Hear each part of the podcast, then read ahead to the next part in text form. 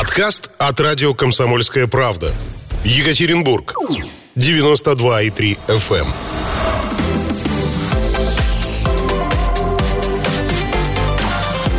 Картина дня. Здравствуйте, здравствуйте, здравствуйте, уважаемые радиослушатели. Это радио «Комсомольская правда», Екатеринбург, 92,3 FM, эм, Нижний Тагил, 96,6 и Серов, 89,5. Кроме того, нас можно слушать и в других городах Свердловской области. Да что там Свердловской области? Если вы вдруг уедете в Челябинск, в Пермь, в Тюмень ну, или в Москву, но при этом заходите принимать э, нас и захотите слышать родные, знакомые и любимые голоса ведущих радио «Комсомольская правда» в Екатеринбурге, то включайте интернет, заходите на сайт ural.kp.ru и там вы увидите кнопочку «Слушать радио». Жмите на эту кнопку и слушайте нас везде и всюду, где бы вы ни были. Радио «Комсомольская правда» будет всегда с вами на связи. Меня зовут Людмила Варакина, и я вместе с Павлом Кислицыным, который прямо сейчас находится за звукорежиссерским пультом и передает всем огромный привет, машет рукой, будем рассказывать о том, что же произошло в Свердловской области к этому часу, к этой минуте, ну и начнем традиционно с информации о коронавирусе. Итак, в Свердловской области за минувшие сутки подтвердилось 249 новых случаев заболевания коронавирусной инфекцией. Это 140 жителей Екатеринбурга, 21 человек из Нижнего Тагила, 18 первоуральцев и 10 жителей Рижа. Также среди тех, э, кто э, теперь официально уже является носителей коронавирусной инфекции, 6 жителей города Асбеста. Напомним, что всего за время пандемии коронавируса нашли э, в Свердловской области подтверждение с этим диагнозом у 18 733 человек. За минувшие сутки подтвердились еще три смерти пациентов от коронавируса. Всего же за время пандемии умерли 213 человек. Радует, что по данным на 23 июля выздоровели и выписаны из больниц 13 367 человек. В настоящий момент, прямо сейчас, в госпиталях э, и э, других медицинских учреждениях Свердловской области находится на лечении 5487 человек. При этом 187 пациентов в тяжелом состоянии и 155 из них в реанимации подключены к аппаратам искусственной вентиляции легких 66 человек.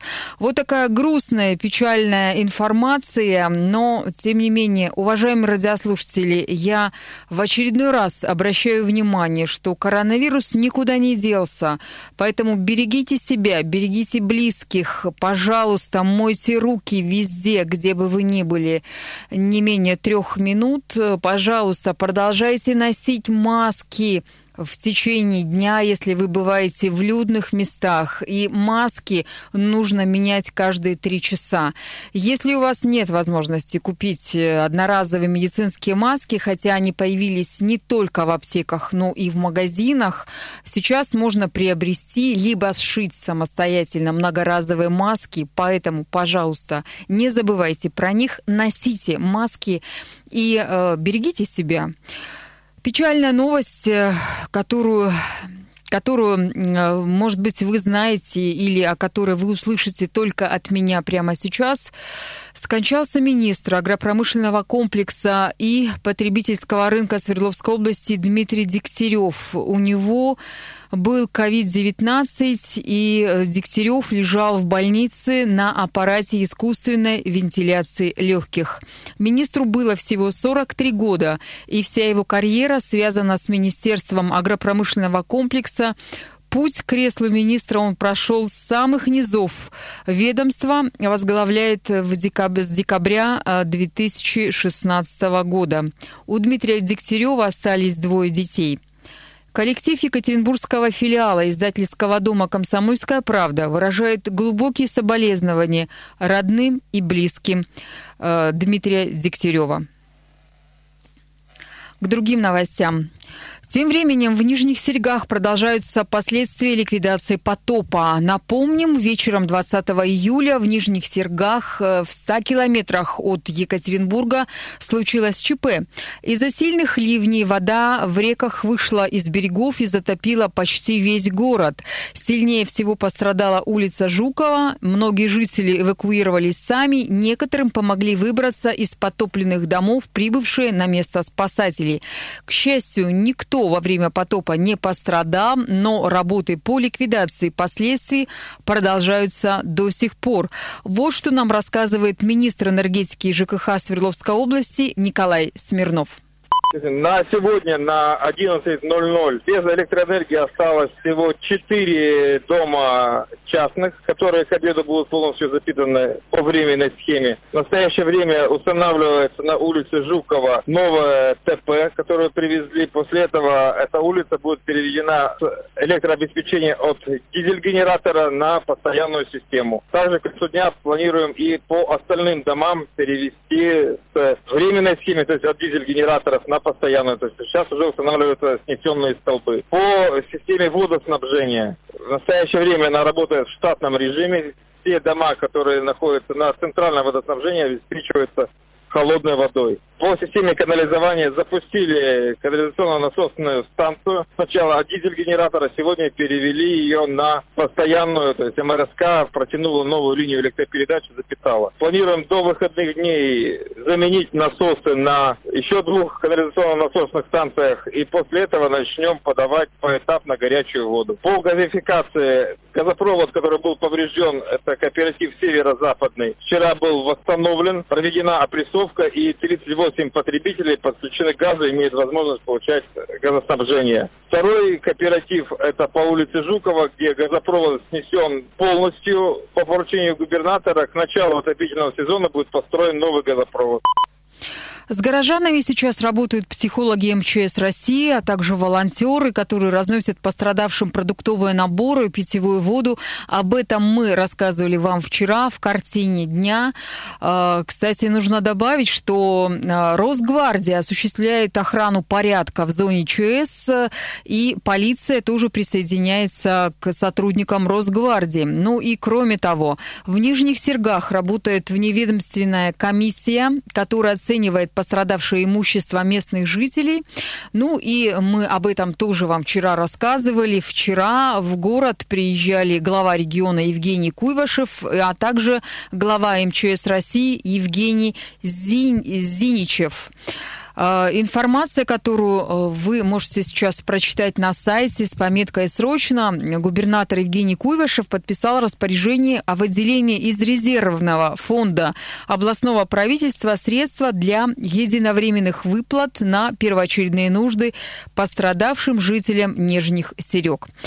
А, вот такая радостная, хорошая информация. Ну, а если вы, уважаемые радиослушатели, а, можете поделиться одеждой, продуктами питания, а, то можете обратиться и в Общероссийский народный фронт в Свердловской области, вы можете обратиться и в православную службу. В общем, вся информация об этом есть на сайте ural.kp.ru.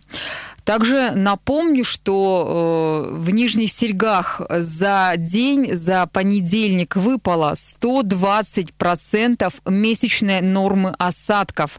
Из-за этого городские речки вышли из своих берегов. Э, ну и, как мы уже говорили ранее, это хорошая новость, замечательная новость, что никто из людей не пострадал, хотя стихия разрушила три жилых дома, разрушила четыре моста и э, повредила вода также газопровод на улице Жукова, перевернув э, дополнительно несколько машин. В городе по-прежнему э, зона ЧС действует.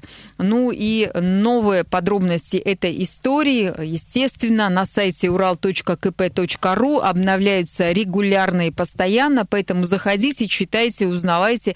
Ну, а также включайте радио «Комсомольская правда», потому что каждые э, полчаса вы узнаете новости, в том числе и новости о том, что же сейчас происходит в Нижних Сергах.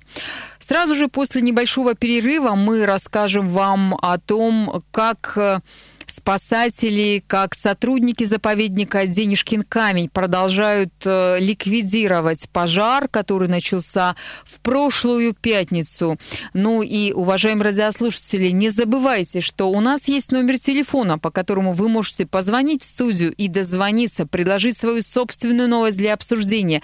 Либо, если вы являетесь э, человеком, который живет в Нижних Сергах, например, если вы местный житель, ваши родственники там находятся, вы, что называется, из первых уст можете сообщить, что там сейчас происходит, набирайте наш телефон 3850923 3850923, код города 343, либо пишите сообщение плюс 7953 385 0923.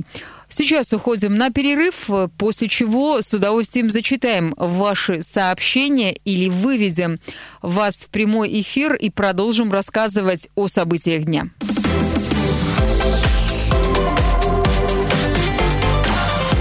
Картина дня. Свердловской области на этой неделе появилось сразу две горячие точки. Одна в Нижних Сергах, где из-за ливня произошел настоящий потоп. И в первой части программы мы говорили об этом, говорили о том, как продолжается ликвидация этого самого потопа. И вторая горячая точка – заповедник Денежкин камень. И если в Нижних Сергах ситуация взята под контроль, последствия ЧС активно ликвидируются, и губернатор только что подписал указ э, о том, чтобы возместить все денежные затраты и ущерб, то в, денеж... то в денежкином камне, похоже, все только-только начинается. Напомню, заповедник Денежкин камень находится на самом севере Свердловской области. Это огромная территория площадью 135 тысяч гектаров. Она покрыта густыми лесами и увенчана одноименной горой, о которой когда-то писал в своих сказах Павел Бажов красивое, экологически чистое место. Если вы там не бывали, то может быть, после пожара и удастся съездить, вы будете удивлены чистейшими э, реками, чистейшим воздухом. Правда, вряд ли этот воздух после пожара теперь будет таким чистым. А, к сожалению, лесов в этом самом месте становится меньше, меньше, меньше из-за пожара.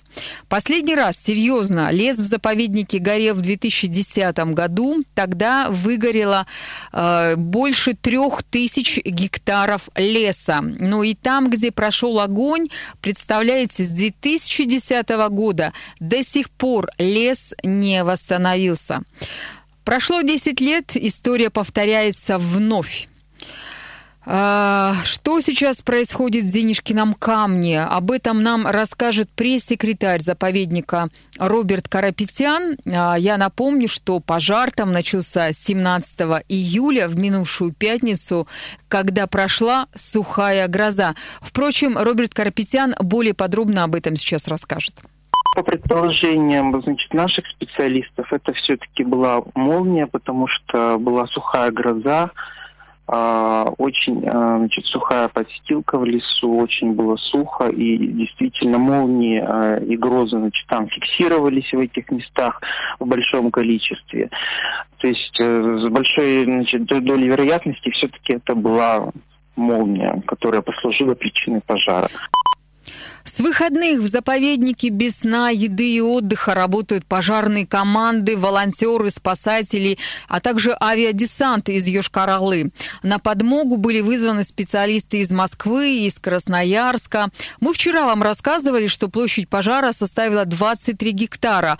Но сегодня утром 23 июля появилась информация, что площадь пожара увеличилась до 25 гектаров. И по словам сотрудников сотрудников заповедника с юго-восточной стороны Денежкина камня движется еще одна серьезная угроза. Крупный пожар более 300 гектаров, который приближается к границе заповедника и реке Сосьва. Из-за особенностей этого местности тушить горящий лес здесь можно только вручную, а за водой приходится идти до реки пешком по горам несколько часов. И если при низовом пожаре горят только трава и мох, э, то есть то, что лежит на земле, то при верховом пламя переходит с кроны на крону. Вот именно сейчас э, так э, в денежкином камне и происходит. То есть деревья горят живьем. Показить такое пламя очень-очень сложно. Плюс северный сильный ветер, который бушует на Северном Урале в эти дни, и он не дает спасателям расслабиться. Огонь горит в очень труднодоступном месте. А, в лесах, среди гор добраться пожарной техники туда невозможно. Поэтому тушить приходится вручную при помощи ранцевых распылителей. Это такой специальный рюкзак, который человек вешает себе на спину, чтобы через распылитель э, разбрызгивать воду по пламени струей. Э, рассказывает пресс-секретарь заповедника Роберт Карапетян. Из-за того, что местность очень сложная и удалена от воды, то есть там нет никаких водоемов, тушение происходит медленнее, чем необходимо для того, чтобы локализовать э, огонь. А, и для, для эффективной работы сейчас, конечно, нужно организовать подвоз воды к месту тушения. К тушению пожара подключились МЧС России и Минприроды России. Ранее на помощь э, волонтеров э, прилетал вертолет Ми-8, который доставлял воду в труднодоступную горную местность. Но вчера, 22 июля, вертолет отозвали в другую горячую точку, в Нижние Серги, где вечером 20 июля произошел серьезный потоп. Теперь без помощи вертолета тушение значительно осложнилось. И, как мы говорили выше, что из-за особенностей местности тужить лес можно теперь только вручную, а за водой из реки приходится идти пешком несколько часов. Еще одна проблема кроется в том, что ближайший источник воды, река Сосева, находится в трех километрах от места пожара. Ну и э, огнетушители ранцевые, которые используют э, спасатели, наполняются только через 5-6 часов, потому что по горам э, идти до этой реки Сосева приходится вот именно столько времени. Ситуация изменилась в понедельник, э, когда к месту ЧП прибыл вертолет Ми-8 э, от МЧС. Э, вертолет сбрасывал воду на горящий лес. В среду должен был привести к месту цистерны с водой, чтобы огнеборцы не совершали вот эти многочасовые походы до реки.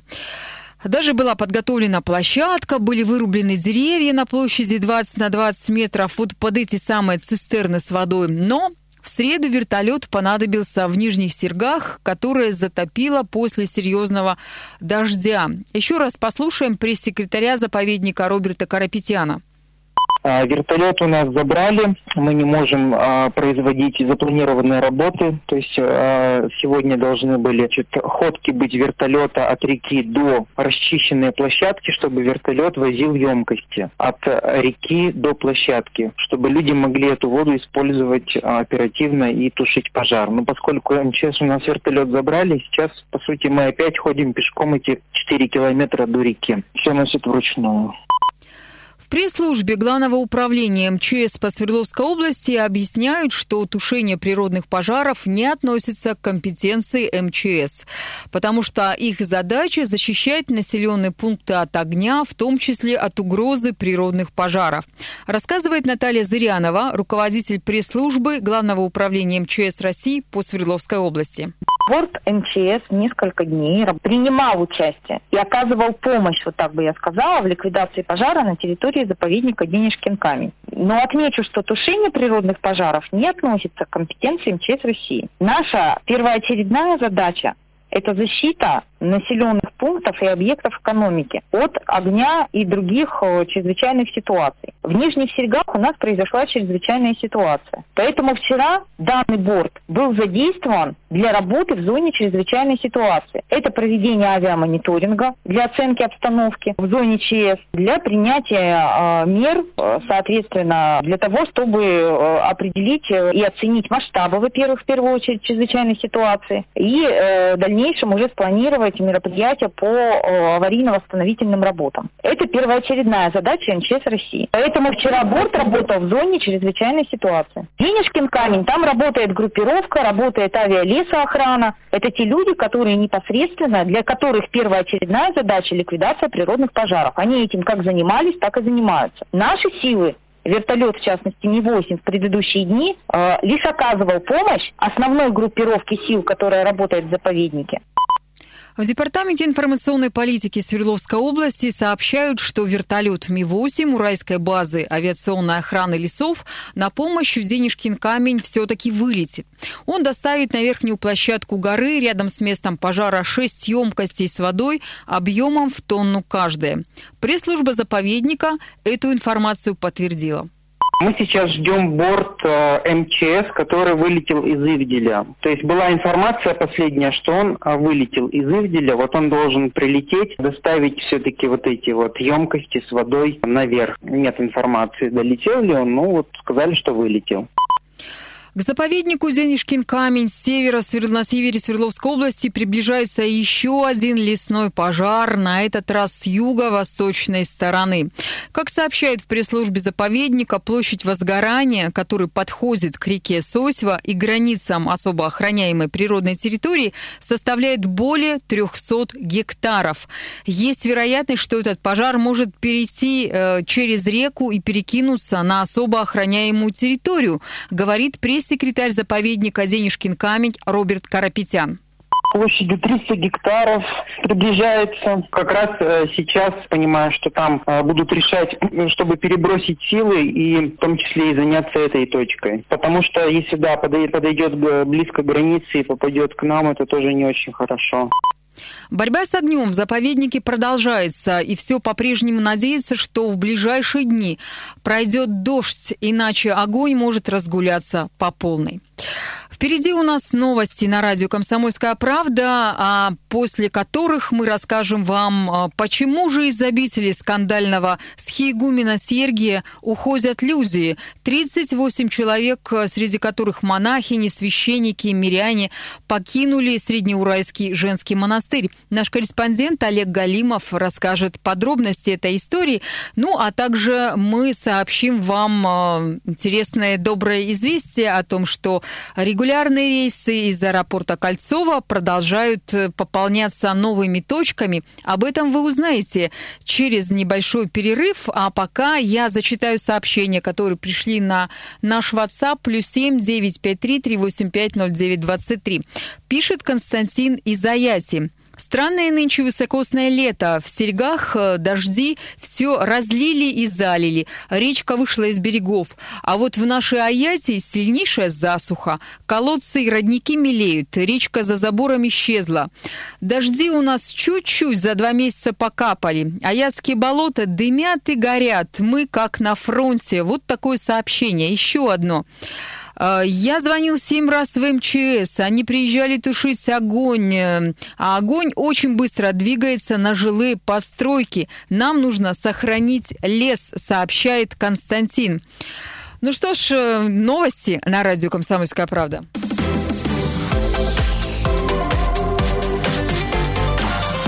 Картина дня.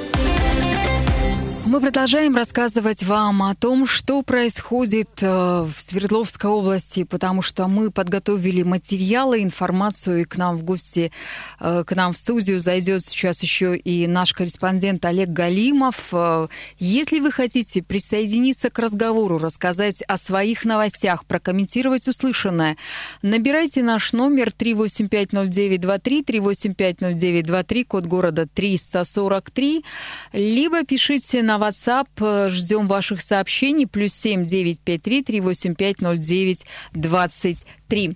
А, вот такие наши координаты. Ну, а мы продолжаем дальше рассказывать вам о новостях. Итак, давайте начнем с интересного сообщения. Из Екатеринбурга запускаются ежедневные рейсы в Самару. Регулярные рейсы планируют запустить со 2 августа по воскресеньям с вылетами из Кольцова в 12 часов и 50 минут по местному времени 7 раз в неделю. Время в пути составит чуть больше двух часов. На Напомню, что на сегодняшний день из Кольцова есть прямые рейсы более чем в 40 городов России. И, э, конечно, они все пользуются популярностью у пассажиров. Ну а в прошлом году, например, пассажиропоток на региональных маршрутах, не заходящих в Москву, превысил 50% в общем объеме внутрироссийских перевозок. А, напомню, что на сайте ural.kp.ru вы сможете найти свеженький подкаст. Мы его буквально только-только что сделали. Так вот, в этом подкасте автопутешественник Андрей Ермоленко расскажет вам, как на автомобиле проехать э, в Самару всей семьей из Екатеринбурга. Сколько это стоит? Какие маршруты он предлагает выбрать? Э, где находятся самые злые гаишники? Где остановиться в Самаре? Что посмотреть? Где покупаться? Какие сувениры привезти? В общем, этот подкаст, а также все другие подкасты «Радио Комсомольская правда» на всех платформах, а также на нашем сайте ural.kp.ru. А, пришло время других новостей другого сообщения. Э, из обители скандального схиегумена Сергия ушло 38 человек. Э, почему же монахини, священники и миряне покидают Среднеуральский женский монастырь? Вот об этом нам расскажет наш корреспондент Олег Галимов. Здравствуйте. Здравствуйте. Итак, э, Олег, кто ушел, почему ушел и что будет дальше? Ну, в первую очередь ушла игуменя Варвара, которая была назначена Екатеринбургской епархией настоятельницей Среднеуральского женского монастыря. Но, как известно, она практически сразу же была вынуждена со своими сестрами а, покинуть обитель а, из-за конфликта с отцом Сергием. Сам а, схимонах изначально говорил, что якобы настоятельница попросила э, кого-то там сдать тест на коронавирус, потом на, на, начал высказывать э, совершенно другие точки зрения. В общем, не понравились ее действия, я так понимаю, да? Поэтому попросил покинуть монастырь. Э, ну, скорее всего, да. В епархии Екатеринбурга эту информацию подтверждают, но э, прям каких-то вот конкретных конкретных причин не называют. Э, говорят, что подтверждают информацию о том, что 38 человек из монастыря ушли, и очень-очень аккуратно сейчас эту информацию подают. И, как мне сказала пресс-секретарь епархии Анжела Тамбова, потому что на, каждое их заявление – а, противоположная сторона, то есть, а, скажем так, представители э, Сергея Романова и его послушники реагируют очень остро. Это действительно так, потому что а, когда мы вот получили информацию вот про 38 человек, мы обратились за комментарием к помощнику э, отца Сергия Всеволоду Могучеву прокомментировать информацию – вот, на что получили э, шквал критики в адрес э, отца Максима Меняйла, которого все знают как э, настоятеля храма на крови, и то, что он принимал непосредственное участие в церковном суде над отцом Сергием, который в итоге лишил его духовного сана. Вот, поэтому а я предлагаю как раз кусочек вот этой самой беседы с помощником схиегумена Сергия Романова. Зовут его Всеволод Могучев. Э, прямо сейчас и послушать. Что касается ситуации в монастыре, хочу подчеркнуть, э, с момента, когда вот вся эта история началась, и по сегодняшний момент количество людей, которые э, в качестве паломников, прихожан находятся, приезжают в монастырь, а с каждым днем только увеличивается. Приезжают священники из других там епархий, из, ну, как, как с Екатеринбургской метрополии, так и из других епархий. А количество людей, которые поддерживают монастырь и лично отца Сергия, оно с каждым днем только возрастает, но никак иначе. Поэтому вот вся вот эта фантазия со стороны епархии а, и, в частности, гражданина Миняева а, связана только с одним, что они понимают, что народ не на их стороне, они, им нужно хоть как-то заявить о каких-то своих успехах перед патриархом, э, который ждет э, того, что митрополит решит эту ситуацию. При этом мы видим, что день за днем они попадают в просак, люди становятся на сторону настоящего русского священника, а их сущности с каждым днем людям становится все более яснее и яснее, что они себя сами представляют. Напоминаю, что мы сейчас находимся в студии вместе с нашим корреспондентом Олегом Галимовым и рассказываем о том, что из Среднеуральского женского монастыря от э, известного схиегумена Сергия Романова ушло аж 38 человек. Олег, вопрос. Э, ну вот мы же писали, говорили об этом, и э, в том числе и разные блогеры такие, вот как Ксения Собчак, сообщали, что очень сложно зайти на территорию монастыря, а уж выйти оттуда невозможно. Каким же образом аж 38 человек э, покинули стены этого монастыря? Не, ну послушайте, во-первых, монастырь был закрыт для посещения во время церковного суда, и как раз на тот момент, когда приезжала на Урал съемочная бригада Ксении Анатольевны. Вот. Э, я сам лично дважды был в монастыре. Э, ну, правда, это было до нынешних событий, до того, как э, отца Сергия объявил, объявила епархия вне закона. А нет, это абсолютно самое обычное место, вот, где, может быть, не очень хорошо мобильная связь ловит, по крайней мере, у меня. Вот, а так, самый обычный монастырь. Вот, где... То есть ничего особенного?